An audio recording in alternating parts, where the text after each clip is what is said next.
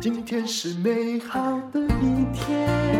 欢迎收听人生实用商学院。今天我们要来讲的是聪明钱的效应，它的英文叫做 Smart Money Effect。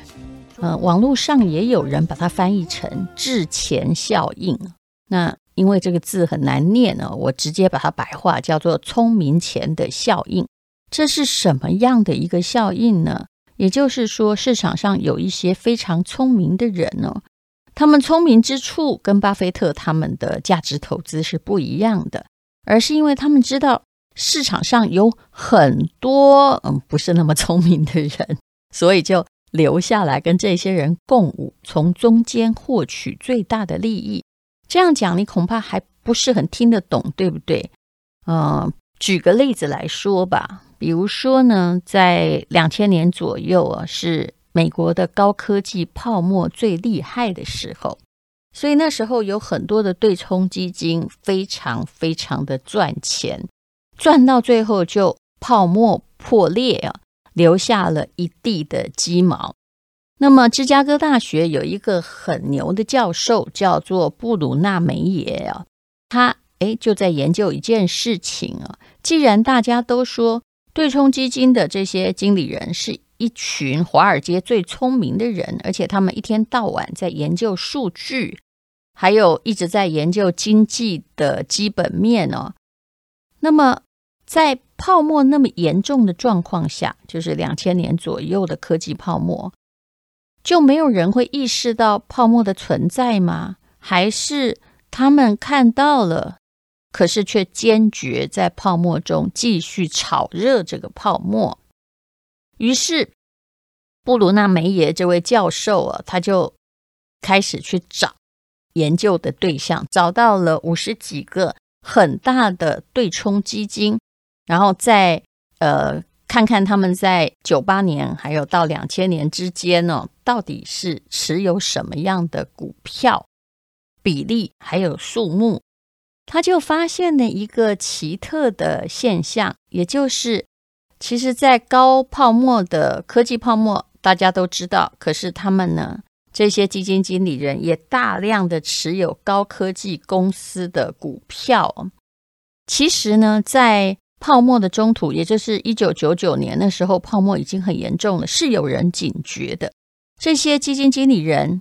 有大多数也曾经减持过股票，想要等，哎，看看是不是大灾难会发生。可是啊，他们其实跟大部分的人一样，后来呢又大量增持，然后进去追高。你常常也可以看到这样子的人，也就是说，呃，前不久的台湾的航运股很厉害，对不对？那也有人呢，或者是这些基金经理人，他们也曾经减持过，就觉得我赚够了啊，就从二十几块一直赚到一百多块，赚够了。可是当他呢又超过了一百五之后，他忍不住的又跳下去，又继续炒热它。其实这种状况啊，在所有的快要泡沫的市场上都非常非常的常见。那在一九九九年的时候，索罗斯旗下，呃，那时候还有量子基金，他的首席投资官就曾经说，互联网的泡沫啊，很快就要破灭了，也就是他有提出警告。但是啊，不久这位首席投资官呢，就发现，怎么我在预言破灭，而这个泡沫一直还在变大啊？于是呢，他就马上。反手做多，大量买了高科技股，就是哎，我预期的泡沫没有来，那么我就多买一点了。事实上是证明哦，这个决定恐怕没有错，这个聪明钱的效应。因为呢，就从一九九九年九月到两千年的二月，不到半年的时间，也就是他开始预言他泡沫已经很泡沫了。但是呢，这半年之后纳斯达克的交易所高科技的公司的收益还超过百分之百，也就是又涨了一倍哦。所以呢，他反手做多是对的，因为他在不到半年的时间里面赚了百分之百以上的利润哦。那其他的对冲基金也差不多，大家都嚷着说泡沫好大好大哦，但是呢，他们却继续在把这些泡沫吹大，继续一直买高科技概念的网络的股票。那么大量资金的涌入哦，当然也就是让他们口中已经要破的泡沫越来越大。当然，日本的房地产在九六年左右也有这样子的状况，其实台湾也有这样状况。很多人是就房地产，他是一直说唱空头，然后哎博得了广大的呃观众或听众欢心哦，代表了社会正义。可是你去看他们的行为，他们自己还很努力的在买房子，这是怎么回事呢？这叫做呃理性哦，呃很骨感，身体很诚实。那么，还更有意思的是，这位芝加哥大学的教授发现了很多的基金经理人呢，在两千年的三月开始大幅的，就是减持这些网络公司的股票啊。而高科技泡沫是真正那个泡泡破掉是什么时候呢？是在两千年的五月的时候。这个研究证明了，在泡沫的期间，许多投资人并不是不知道泡沫的存在，可是他们并没有选择离开哦。所以在两千年三月开始减持的人，其实是刚好，也就是在船难发生之后，有来得及逃出来的那一群人。但是大部分人其实没有，为什么？他们理性上觉得不对，可是呢，就跟泡沫共舞了一段时间了。那这些钱就叫做聪明钱 （smart money）。很多资金对所谓的基本面没有那么看重，虽然大家口口声声的这么说，因为他们明白啊，因为市场上有一个浪潮来的时候。这个浪潮通常会滑一段的时间，有更多的无知者就这样子的进来，所以他们就会跟着呃无知者哈，就是后来涌进的这批老鼠来赚取最大的利润。聪明的钱就跟着市场的泡沫起伏，你炒我也炒，嗯。那么问题就来了，那你真的要买这些基金吗？你会发现。他们理性知道是泡沫，可是还继续把大家的钱投入啊！明明知道这市场上定价很高，为什么还冒险留在市场上？是不是这些基金的经理人对投资的钱不负责任呢？那从某一个实例上面，我们就可以发现问题：到底呃，趁着时势来赚可能赚的钱？是比较负责任，还是说及早离开哦？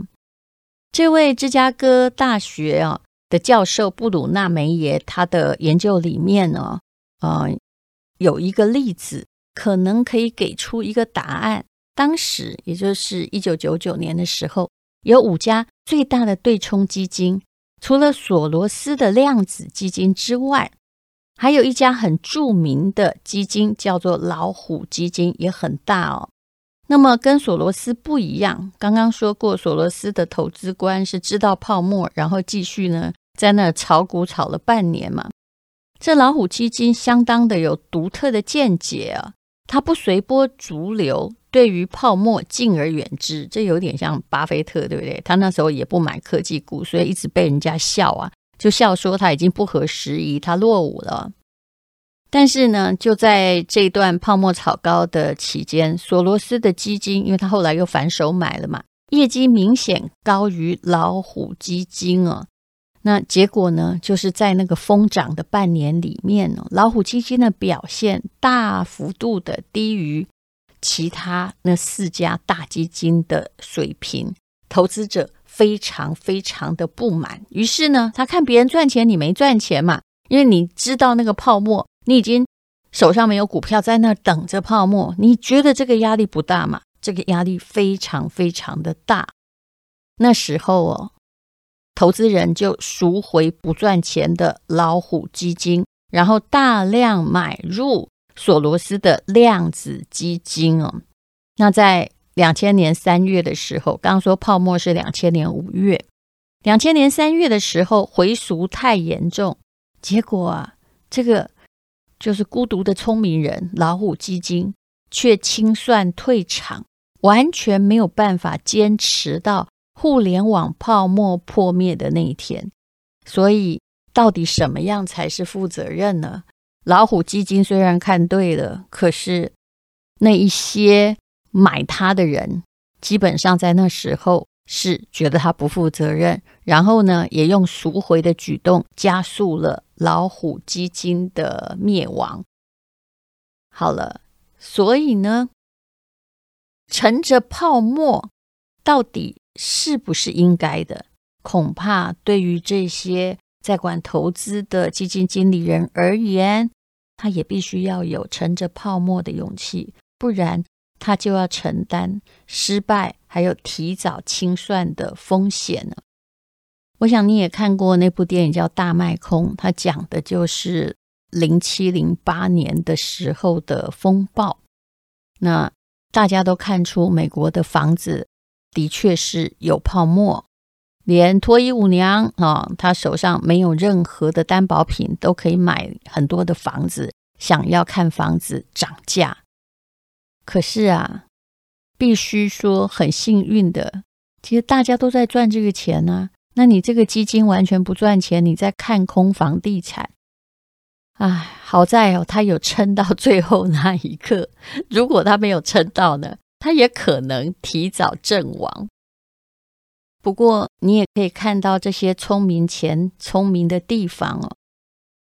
根据这位教授的研究，的确有很多人，包括量子基金，在两千年三月的时候，他们是有减持的，就是没有持有那么多的股票，因为他们也有意识到这个危机。所以这个问题就在于，当市场上泡沫吹得很大的时候，你到底要不要觉得有危机就马上离开呢？那你要承受得住，你没有赚到钱，因为后面那一波在泡沫破掉之前涨的是最厉害，而且是投资者最高兴的。市场上并没有足够的人意识到这个错误，即使啊，你看对了方向，可是。如果大家都还在疯狂开 party，而你在那儿退后观望的话，你很可能就跟一九九九年的老虎基金一样哦，你是对的，但是你破产了，你被逐出了市场。这叫做聪明钱，也就是一直在跟市场的泡沫共舞哦。刚刚讲的是聪明钱效应，那当然也有别的聪明钱效应啊。呃，在讲的是你很聪明的在选择绩优股票，但是事实上，金融学上的芝加哥大学做的聪明钱效应，根本就是一个留下来跟呃大部分的人呢，就是什么涨我就买什么的。其实它指的是这个，但事实上呢，也有个名词叫做笨钱的效应。什么叫做笨钱效应呢？简单的解释就是说。如果你呢有好几只股票的话，那么呃，其中有四只股票好了，有两只涨得特别高，在这段时期哦，那么有一些股票都没有开始涨，后来呢，你就忍不下去了，就把那些没有开始涨的就把它卖掉，然后赶快呢再投入那些涨得比较高的股票，那这个叫做笨钱效应，为什么呢？因为其实他说的是说，这还是一个投机行为。今天涨的股票不一定明天会继续涨啊，很可能你买的时候就跌了啊。那我们呢，啊、就是会因为说啊，今天涨了，我们就假设它下一次会涨，所以就一窝蜂的卖掉了其他的可能比较绩优的持股，然后加码在这个大家都会觉得一定会涨的股票上面呢。所以呢，这个也叫做笨钱效应。当然呢，每一个专家都对他的研究有他的命名逻辑啦。但是其实呢，无论如何，就是在告诉你啊、并不一定哦。就人类其实很容易人云亦云，那到底跟风对不对哦？从刚刚芝加哥大学的教授的聪明钱效应，你可以看到啊，跟着大多数人的浪潮在赚钱似乎是对的，因为你守冷门股不知道要去守多久，对不对？可是啊，呃，那你就要及时像某一些聪明人一样，在泡沫之前。先知先觉的，赶快出来，否则你的聪明钱哦就会变成笨钱，而且它的价值就会大幅跌落。当然，呃，这些效应呢都不是巴菲特还有查理芒格赞同的，所以呢，他们这两位老人家在两千年的时候的确是被狠狠的嘲笑过。他看重的是长期效益，而不是。去跟任何泡沫共舞，他要买的也不是那种会涨的股票，而是要合乎他们的标准，具有那个价值，而且要有诚信的经营者。我不知道你觉得哪一种投资比较好哦，但是在我看来，如果你一直都想要这个赚取聪明钱效应，然后一直都在投机市场里面。翻滚哦，其实我认为大部分的技术分析都是属于这一派，就是我看它好，那我就加码哈，超过几日线我就加码，都是属于追逐聪明钱效应的人。但是有一天遇到黑天鹅的话，该怎么办呢？哈，无论如何，我是比较偏向于价值投资的。那么也请大家一定要记住。啊，现在的 Line 呀、或者是脸书里面有非常多在缅甸或柬埔寨的什么 KK 园区，他们下的广告，然后广告里面呢，有的也用到我的名字，有用到陈崇明的名字，我还看过用到波特王啊、陈文茜的，全部都是假的。我完全不主张你非常的听信别人的意见去买个股，这实在是。跟我的理财策略完全相反，而且最近呢，他们都还用我的名字，就用吴淡如来回答赖，还问同学说，你有什么问题要问我，真的是非常糟糕。也已经看到了一个读者投书说，他的爸爸就加入这样子的赖群主，刚开始啊尝到一些所谓的甜头，后来呢就索性把钱哈交给那个股友社在投资，那当然了。后来去报警，警察也说这根本就是海外诈骗集团，拿不回来了。无论如何，请记住，你真的不是一个基金操盘人，你没有那么大力气去研究股票，请坚守你的本业，投资你自己，好好的过你的生活，尊重长期的效益。如果你要问我说什么股票是百分之九十基本上可以赚钱的，那我还是觉得你干脆投巴菲特好了。现在还是可以去，有台湾已经有很多方式可以买美股嘛，那你就跟着他们，因为巴菲特说，万一他们怎么了，他们百分之九十的资金要买 S M P 五百。如果你相信人类的经济，只要这个世界哈基本上和平，经济会往上涨的话，那么我相信跟着他们也没有错，不然你就买那个 S M P 五百的股票吧，嗯。或者是台湾的一些呃龙头的 ETF，我基本上都觉得，大部分的时间你是可以赚钱的，千万不要冲进冲出啊！聪明钱效应并不是每个人都玩得起。天是勇敢的一天，没有什么能够将我